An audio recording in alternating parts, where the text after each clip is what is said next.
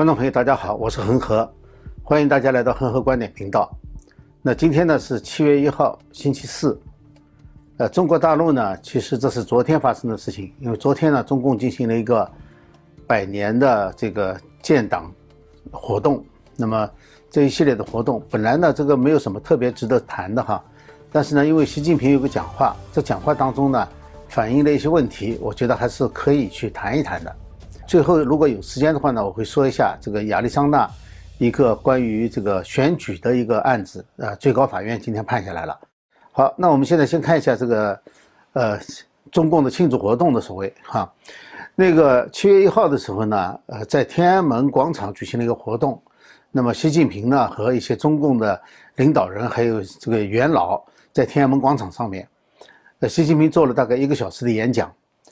那这显然呢是跟毛泽东比风头，因为这个呢，天安门广场、天安门城楼呢，它有一个特定的含义。那以前呢，就是毛泽东在那个上面为主，因为他有几个，一个呢是中共建政的时候，他在天安门城楼上宣布的；后来文革的时候呢，又在天安门广场多次接见红卫兵，所以这是有意义的。呃，当然也有人去呃观察到了，就是说这个前中共领导人江泽民和朱镕基都没有参加。对于这个没有参加呢，我倒不会觉得有什么特别的意义在这里哈，因为从这个年龄来说的话，可能也不允许他们参加，身体状况，说如果参加了的话呢，与其这样丢人现眼，那还不如不出来的好，所以我没有去过分的解读这件事情。关键问题呢是在这个天安门，因为天安门呢是中共政权的象征，它不是党权的象征，所以说在这之前哈。这个天安门是专门给中共建政，你看都是十月一号的时候举行大规模活动，是为这个准备的。而中共这个建党的这个活动呢，绝大部分是在人民大会堂举行的。你如果回去查一下哈，八十周年、九十周年都是在人民大会堂，它不在天安门广场。所以这次呢，在我的印象当中是第一次中共以党的这个活动。来占领天安门城楼的天安门广场的，啊，这个是非常罕见的，所以应该说这是，呃，可能是刻意安排的，就是习近平跟毛泽东争风头，中间的一律排除，从邓小平、江泽民到这个胡锦涛，呃，都不算数了，是有这个意思在里头。那么另外呢，就是国外现在也比较呃流行的就是。呃，流传比较广的一张照片哈，就是中共有中间一面党旗，周围人都穿的红衣服，就造成了一种一片红。其实这一片红呢，已经有一段时间了哈，现在呢是越加越越越来越厉害。特别这次建设活动，这个中国建党活动哈，呃，各地，不管是举行这个正规的活动，还是什么文艺演出，它都是以这个大片的红色做底色。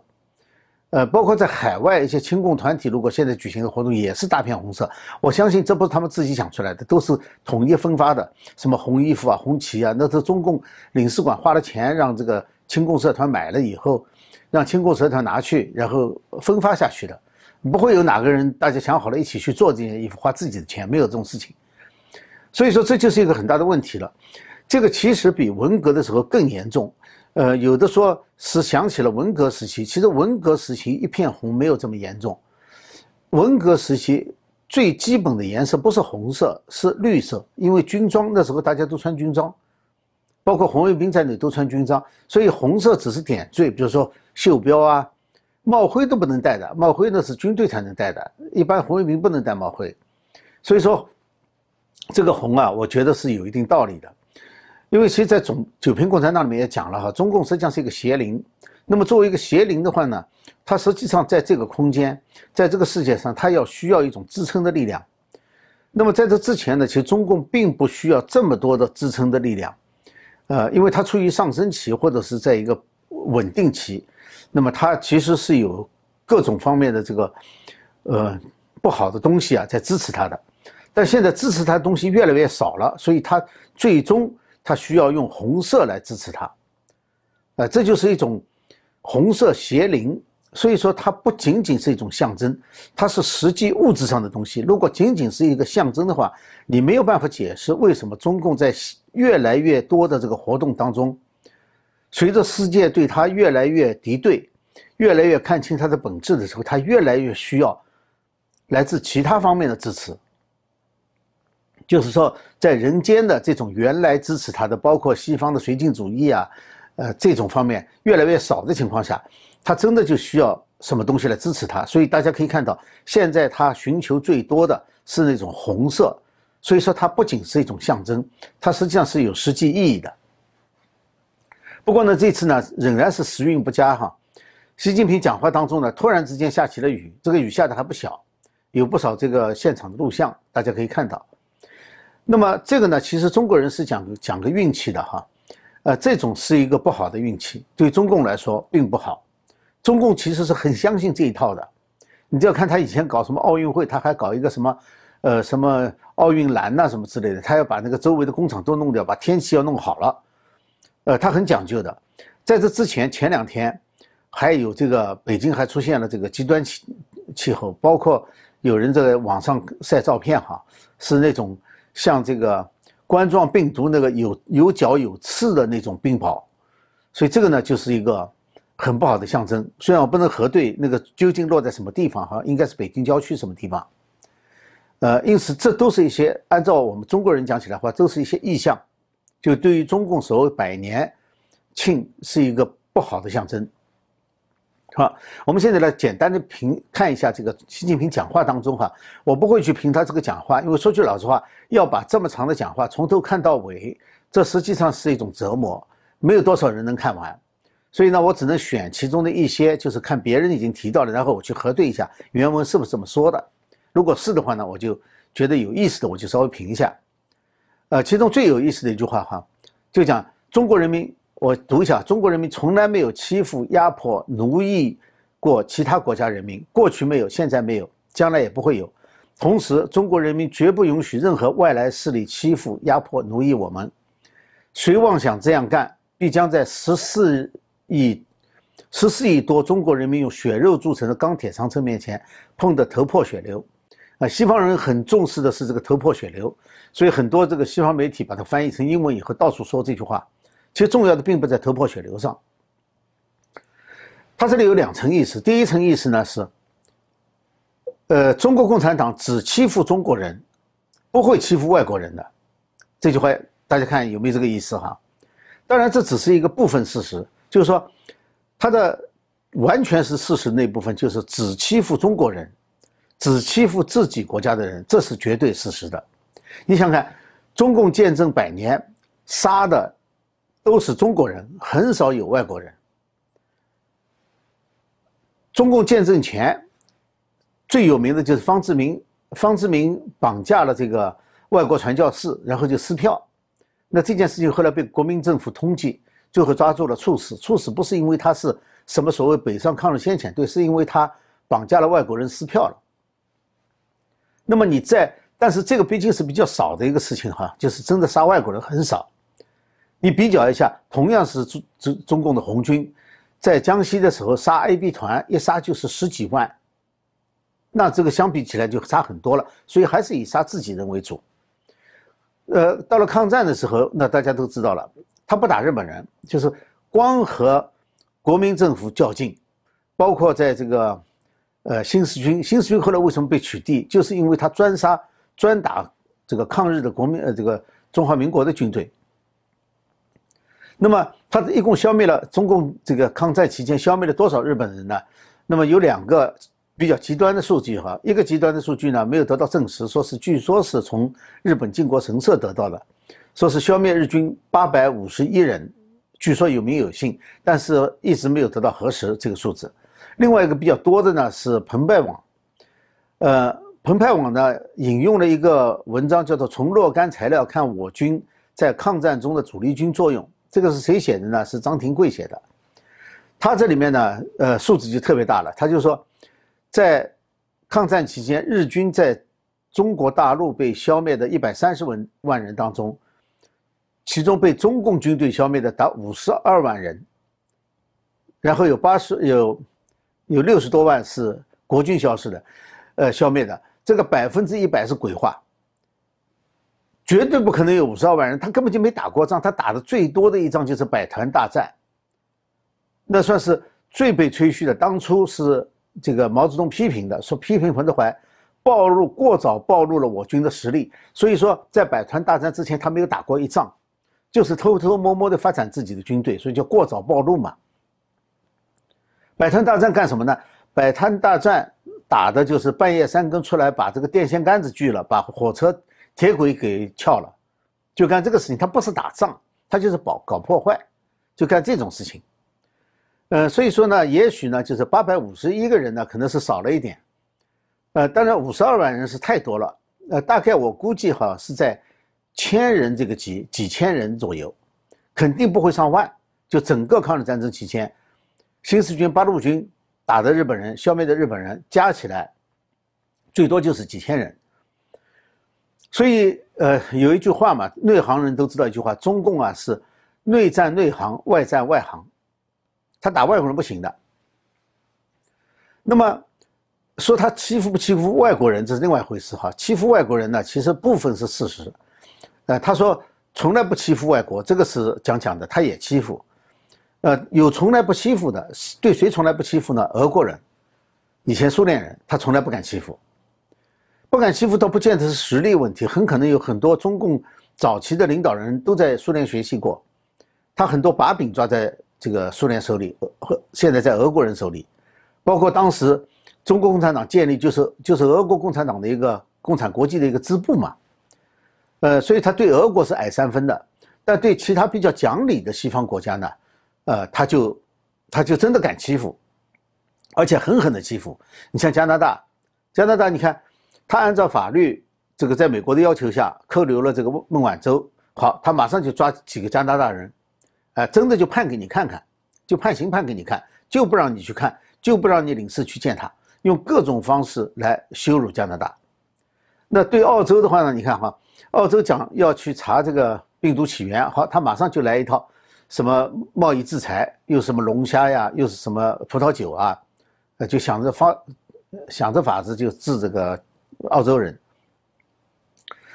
呃，但是呢，你看还有别的国家。他又是他不敢欺负的，比如说非洲国家，非洲国家把留学生要请到中国去，然后每人呢每年几十万人民币的这个生活费，还要加上这个中国中国女学生、女大学生伺候，哎，这个是真的是不敢欺负的。所以说他的欺负啊和不欺负也是看这个等级的，看不同的人的。那么这是第一层意思，第二层意思，这句话里面啊，我觉得非常有意思一句话，就是。就讲到这个用一百四十多亿中国人民这个血肉铸成的钢铁长城，这个意思是实际上是威胁全世界，就是你们不要惹我，不要惹中共，惹了中共以后，我会拿中国人民来做人肉盾牌。碰的头破血流他所谓血肉人民血肉铸成的钢铁长城就这个意思，实际上是钢铁长城是假的，因为血肉铸成的就是血肉长城嘛，怎么可能筑得起钢铁长城呢？这个这个用法实际上是抗战的时抗战的时候，我们知道是《义勇军进行曲》里面，那个时候中国军队军力比不上日本，这个军事工业也很弱，所以呢，这是一个象征，就是中国人民有勇气，不惜做出牺牲，也要抗击日本侵略。现在全世界谁来侵略你？没有人侵略你，你为什么还要拿中国人民的血肉呢？你已经是世界上中共已经是世界上第二大的经济体。而且军事力量在整个亚洲地区是号称是排名第一的，就从数量上来说比日本还多。你已经有了这么强大的军力了，你还要人民的血肉来为你筑长城、做盾牌，这个就是非常无耻的一种说法。其实呢，这个是中共的传统。如果我们仔细看一下哈，他拿人民做盾牌，从来都是如此。呃，这个。文革后期啊，有过几个骗子哈，电影骗子，地道战、地雷战、南征北战，你就看电影要看老三战嘛。这老三战你想想看，都是拿人民做盾牌的，他不是正规军跟别人打，所以中共抗战的时候，实际上就是用人民来做盾牌。那个狼牙山五壮士实际上也就是为什么不能否定狼牙山五壮士呢？就是因为抗战的时候，中共能够找出来的英雄就这一个。就是抗呃狼牙山五壮士，其他的抗战没有英雄，就是因为他没打过仗，所以他没有英雄。那么这个奴役，至于说这个外国人说外国人中国人不答应外国人来奴役中国，其实外国人即使在列强瓜分中国的时期，他也没有奴役过中国人。我们大家都知道，在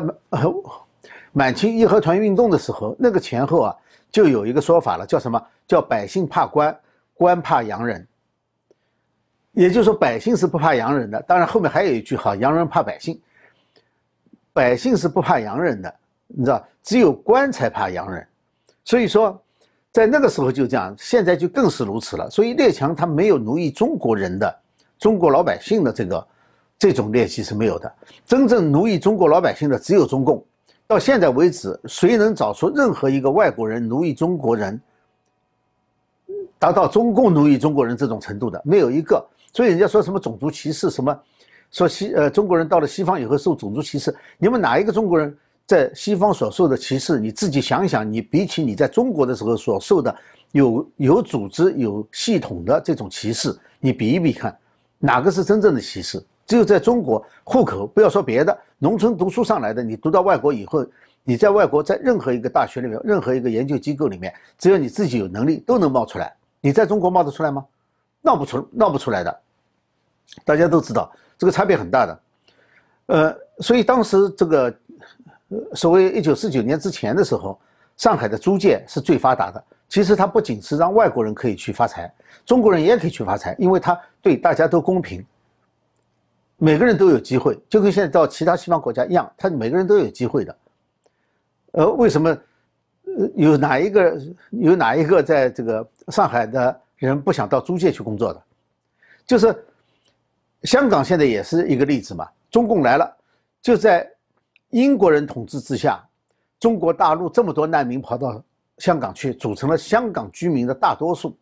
好，现在中共把香港国安法一实施，香港的自由。法治全都没了，现在大家都逃了，开始大批向外移民，逃什么？逃共产党的洪水猛兽，就逃这个。这就和当年一九四九年之前，呃，十月份之前，就是这个共产党还没有进上海的时候，大批的人外逃，从上海逃出去是一样的道理。而且大家想一想看，在中国大陆哈，真正劳工条件最好的是外企。其次是合资企业，最糟的实际上是国内的企业，就没没有外国人来奴役的。我跟你说，那么这些话很有意思啊，他就说给谁听的？当然，他既说给国内听，也说给国外听。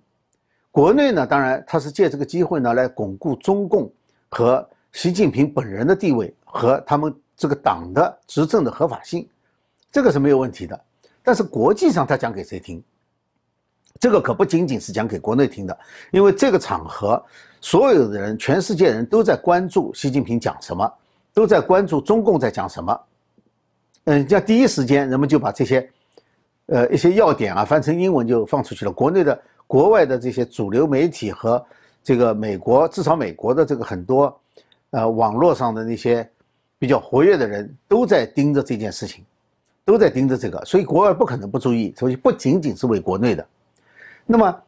他是不是警告西方呢？我觉得这也算不上警告，因为警告的话呢，它有一个特点哈，就是你要有这件事情，我可以警告你；你没有这件事情，因为西方人谁也不想来侵略你、奴役你，没有这种事情，所以呢，也不会有人自动认领。不像中共哈，你一说什么，他就自动认领了，你哪怕不点名，他也可以跳脚。在西方不一样，你只要不点名，人家没把当回事，因为自己没有这个想法，就不会当回事。那么，我觉得他是很大一部分是讲给西方的政客和西方的拥抱熊猫派，就那些亲共的那些人，讲给他们听的，让他们呢有一个理由，让来传转达，用各种方式转达中共的威胁，来企图推进他们以现在已经没有了的，就是很少了的这个绥靖主义的这种议程，这是给他们来这个利用的。那么还有一句话啊，还说了一个说中国共产党没有任何自己特殊的利益，从来不代表任何利益集团、任何权势团体、任何特权阶层的利益，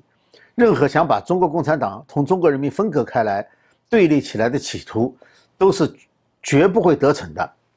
然后说九千多万呃中共党员不答应，十四多亿中国人民也不答应，这个很很有意思哈。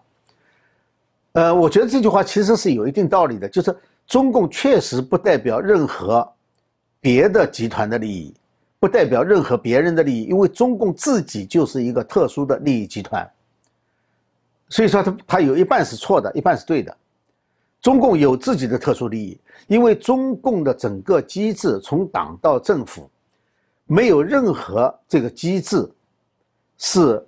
可以跟人民分享权益的，就是人民没有一个机制可以让共产党分一点他所摄取的利益，呃，没有这个机制，所以当然就不可能实施。那么共产党有什么呢？共产党拥有中国全部的生产资料。这就是他的利益，呃，所以说你像土地、矿山、银行、金融、国营企业，全都是他的，所以他就有这么多利益，他自己就是利益集团。那么从这里也可以看到，他非常害怕别人把他、把他和这个、把中国共产党和中国人民这个分开对立了，所以说蓬佩奥在。在这么多年，西方国家唯一一个政权就是政府，就是蓬佩奥当国务卿的时候，美国国务卿的政策把中共和中国、中共和中国人民分得非常清楚，而且他这时候特别强调这一点，就说明蓬佩奥当时的政策是打到了中共的要害了。中共怕什么？那个就是他的要害，需要在这个场合声嘶力竭地把它喊出来，充分说明中共现在没有自信。因为真的有自信啊，他不要说中国人民不答应，他就说他自己不答应就可以了，没有必要把十四亿中国人民拉进去。要把十四亿中国人民拉进去的话，就是他没有自信的表现。那么他还有一句话说，解决台湾问题，关于台湾哈，是解决台湾问题呢，实现祖国完全统一，是中国共产党矢志不渝的历史任务，是全体中华儿女的共同愿望。你就要看这个用词哈。他根本就一开始就没有说是和平统一。这个所谓和平统一，这是一个比较中性的词，但他用的是解决台湾问题。什么叫解决？解决不是对等的，解决不是和平的，解决是不是统一，而是吃掉对方。所以不是平等的统一啊，就是就是中共要把台湾吃掉。虽然从来都是这样，但是这次是明确的这么说出来了。他说是有一个历史任务，是哪个个人、哪个组织或者哪一个团体授权给你的，给你分配的任务。没有所谓任务的话，就是有人分配给他。他这句话连主语都不敢说，是为什么？他找不到一个主语，他找不到任何一个人授权给他解决台湾问题，就是他自己。对中国人来说，台湾跟你有什么关系？没有任何关系。如万一台湾如果说台湾被中共吞并了的话，中国老百姓还是交不起医药费，还是买不起房子，还是养不起二胎。你连自己生几个孩子都决定不了，到现在为止还决定不了，去操那个心干什么？所以我不相信真的有很多人，对吧？听了他的话以后被煽动起来是有，但是真正从自己内心想那件事情跟他有好大关系，我觉得是不大会有的事情。那么其中呢，呃，其实这里头还有一个小笑话哈，就是这个“医死弃子”现在变成了一个比较正常的词汇了，因为已经用了两次了。但是新华社显然不买账，他发表的时候呢，就改成正规的了，就是“医死医子弃死了”。呃，那么这个词呢，读错了呢不难理解，因为人总有犯错的时候，不在这个地方犯错，就会在那个地方犯错，这个不奇怪。但是呢，错了一次以后，这个是在我记得二零一八年的时候用错了一次，而且在同样的场合用同样的，呃，在同样条件下，什么，呃，教师爷什么之类的，错过一次以后呢，他有两条路，一个呢就下次不用，避免犯错；还有一个呢就是尽量的改了，不说错。但是呢，这次呢是继续用错，我就想不通，就是写稿的人难道不能想办法避免用这个词吗？就是明明知道读不出来，那为什么不为什么非得把这个写上去？这就很奇怪。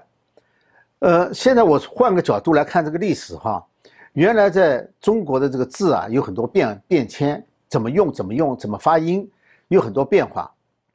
我现在有个另外的角度理解啊，可能就是在某种场合下，某个著名的人物念错了字以后，就将错就错了，以后就这么念念下去了。呃，古代的发音有和现在的发音有很多不一样，而且有的是完全不相干的。那么怎么会变化的？现在查证不到。我我我换个角度去看看，会不会是这种方式改变了的？就是有的呢是望文生义，就认为这样念了，呃，然后大家错了就习惯成自然了。那么两次用错哈，其实我现在还有另外一个角度，就是这个词两次都被用错呢，你往好的地方想是改不过来。你要往坏的方向想呢，实际上就是指鹿为马，我就要这么说，你怎么样？你拿我怎么办？哎，然后呢，就逼迫大家接受这种错误的说法，最后就把它变成正确的说法。其实中共在文字上面做了很多这方面的工作，那我今天就不讲了。我中共的文字改革这方面，其实是对中国传统文化、中国文明犯下了大罪的。那我们不管它。那简单讲一下这个最高法院一个裁决哈，呃，美国最高法院呢今天有一个裁决是六比三，是完全按照他们的政治倾向，就是保守派和自由派来站边的六比三，就是亚利桑那呢在选举现在新定了一个选举制度，其中有两条呢这个限制性条款呢，呃有很大争议，所以呢就别人就把他告到了，呃告到了这个法院。那么第一级的联邦法院呢，就判决亚利桑那这个选举法呢，呃，选举的条款呢是有种族歧视的嫌疑，有种族歧视。那么这个最高法院呢裁决就是说这两条决定，这两条规定都不影响，都没有种族歧视的问题，不是种族歧视，所以是阿利托大法官呢写的裁定意见。呃，这两项选举的具体措施是什么呢？一个就是。在错误的选区投下的选票作废，就是你不在这个选区的，你到这个选区投票了，那就作废了。还有一个呢，就是不允许第三方去提前收集或者是邮寄选票，这个早期的选票或者是邮寄的选票，就是由一个第三方的人去收集，收集了以后交到投票站，这个是不允许的。当然，家人或者是他的看护人员，呃，那是可以的。那么。这个实际上真的是不牵不不牵涉到种族歧视，这实际上大选的问题呢分成两部分嘛，我们知道。一部分呢是审计，审计就是就是找到原来的问题，就不能让它混过去，这就是以亚利桑那为先导的，亚利桑那进行审计呢，目前计票已经完成了，但是审计还没有结束，大概在几周之内呢会公布，呃，这是一个，这是非常重要的步骤，那么很多州的立法者呢到亚利桑那州去参观。去取经，有的呢已经开始学习。我觉得这个乔治亚州已经要开始了，呃，其他几个州也在跟进，这是一部分。另外一部分呢，就是亡羊补牢。所谓亡羊补牢的话呢，就是，呃，和那个已经过去的选举就没有关系了，是和将来的选举有关。所以呢，主要在法律条文上加一些新的条文或者是新的规定。如果没有法律的话，去立法，就堵住原来的漏洞，使得下一次选举能够公平。就确保以后的选举能够公平、能够透明。那么亚历山大这个官司呢，就一直打到了最高法院。我以前讲过哈，就是呃，有的朋友曾经给我留言，说是你对这个这样的法律还有这个抱希望。其实不是这样的，就是当时呢是有一个很大的问题，其实就是在于，就是各种势力全部都动员起来对付川普一个人。当川普不是主要对手的时候。不是主要目标的时候呢，在其他事情上，其实还是有可能有一定程度的正常运作的。你比如说，现在对于疫情的追这个溯源的问题，在美国就多少有一点走向正常了。就当初实际上很多是针对着川普去的，川普说什么，大家就跟他反着来。呃，现在呢，倒反而是有点走向正常了。最高法院其实我原来也说过，可能在川普问题之外，川普的大选问题之外的事情。有可能做出保守派、自由派按照他们以前的政治观点、政治立场所做的裁决，这就是一个例子。我觉得这个例子是一个，这是一个比较好的一个真相，就是说这一类的事情，将来会对其他的州在立法上面这个补漏啊，呃，能够起到一定的这个促进作用，能够起到一定的鼓舞作用。啊，当然我们这个还要继续再观察哈。不管怎么说，这是一个。这是一个比较好的裁决，就是美国很多保守派人士也认为这个裁决是，呃比较好的，呃值得赞赏的。好，那我想今天呢就跟大家讨论到这里哈。那前两个节目呢，大家呃很多留言我也没有时间这个一一回啊，我都看了，呃感谢大家的支持和这个就是很多补充了很多内容，呃我也学了不少东西。好，如果大家觉得这个节目对你有好处，对这对你有帮助的话呢，那请订阅、点赞和转发。好，谢谢大家，我们下次节目时间再见。